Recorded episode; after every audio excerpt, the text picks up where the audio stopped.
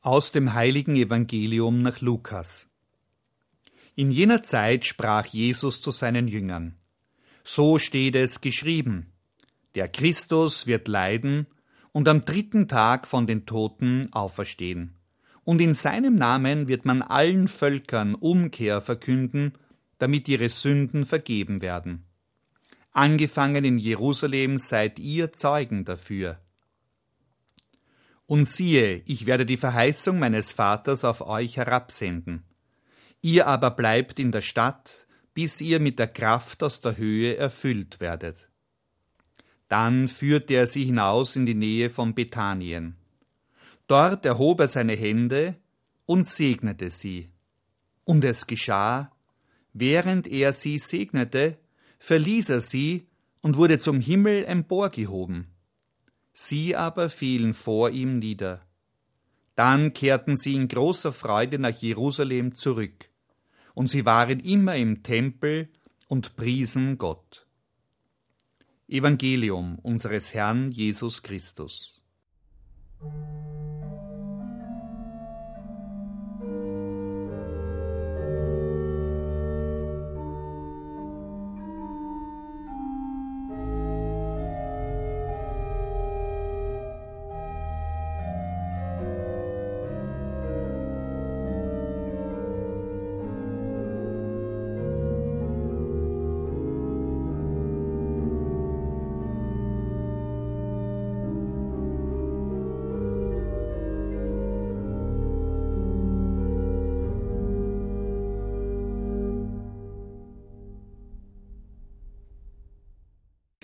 Christi Himmelfahrt, das bedeutet vor allem die Chance für einen Kurzurlaub, wenn man sich den Freitag dazu freinimmt.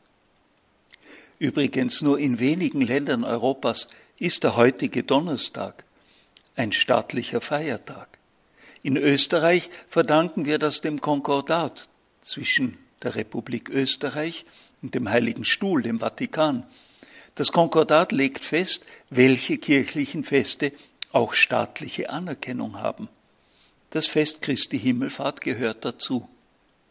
Sein Datum hängt übrigens mit dem Ostertermin zusammen, denn 40 Tage nach Ostern hat sich das ereignet, was dem heutigen Tag den Namen gegeben hat. Es ist, so heißt es im heutigen Bibeltext, der Tag, an dem Jesus in den Himmel aufgenommen wurde.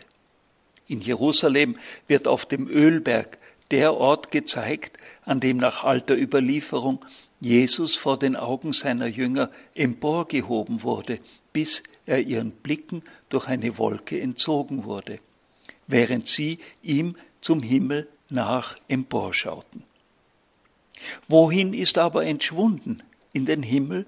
Wo ist das? Sind wir hier nicht in einer Welt sehr naiver Vorstellungen?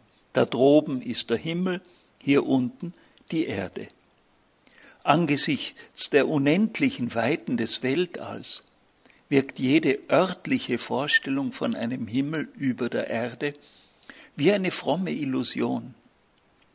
Und sicher hat die Himmelfahrt Christi nichts zu tun mit dem sündteuren Weltraumtourismus, mit dem einige Milliardäre begonnen haben. Eigentlich eine skandalöse Geldverschwendung in einer Zeit, weltweit wachsender Armut. Gar nicht naiv finde ich es dagegen, wenn Menschen, denen es oft im Leben am nötigsten fehlt, ihr Gottvertrauen zum Ausdruck bringen, indem sie mit dem Finger zum Himmel zeigen. Der da oben sorgt für uns. Es ist auch nicht ein primitives Weltbild, wenn es in Schillers Ode an die Freude heißt, überm Sternenzelt muss ein lieber Vater wohnen. Von Jesus heißt es immer wieder, er habe beim Beten die Augen zum Himmel erhoben. So beim letzten Abendmahl. Dort heißt es, er erhob seine Augen zum Himmel und sagte, Vater, die Stunde ist gekommen. Zum Himmel blicken das kann ein schlichter Ausdruck der Sehnsucht nach Gott sein. Im Stress des Alltags hilft es mir, gelegentlich kurz innezuhalten, um meine Gedanken auf Gott hin zu sammeln und zur Ruhe zu kommen. Es ist dann manchmal wie ein kurzes Eintauchen in den Himmel. Wo also ist der Himmel? Die alten Meister würden sagen, er ist in dir. Denn du bist in zwei Welten daheim, der irdischen und der himmlischen. Das irdische Leben hat uns fest im Griff. Doch gibt es Momente, da ahnen wir, dass das nicht schon alles sein kann.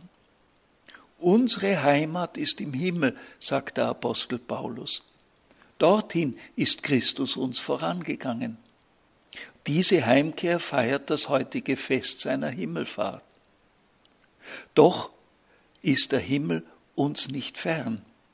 Manchmal wird er spürbar sogar in ganz irdischen Freuden, wenn einfach alles so richtig passt. Musik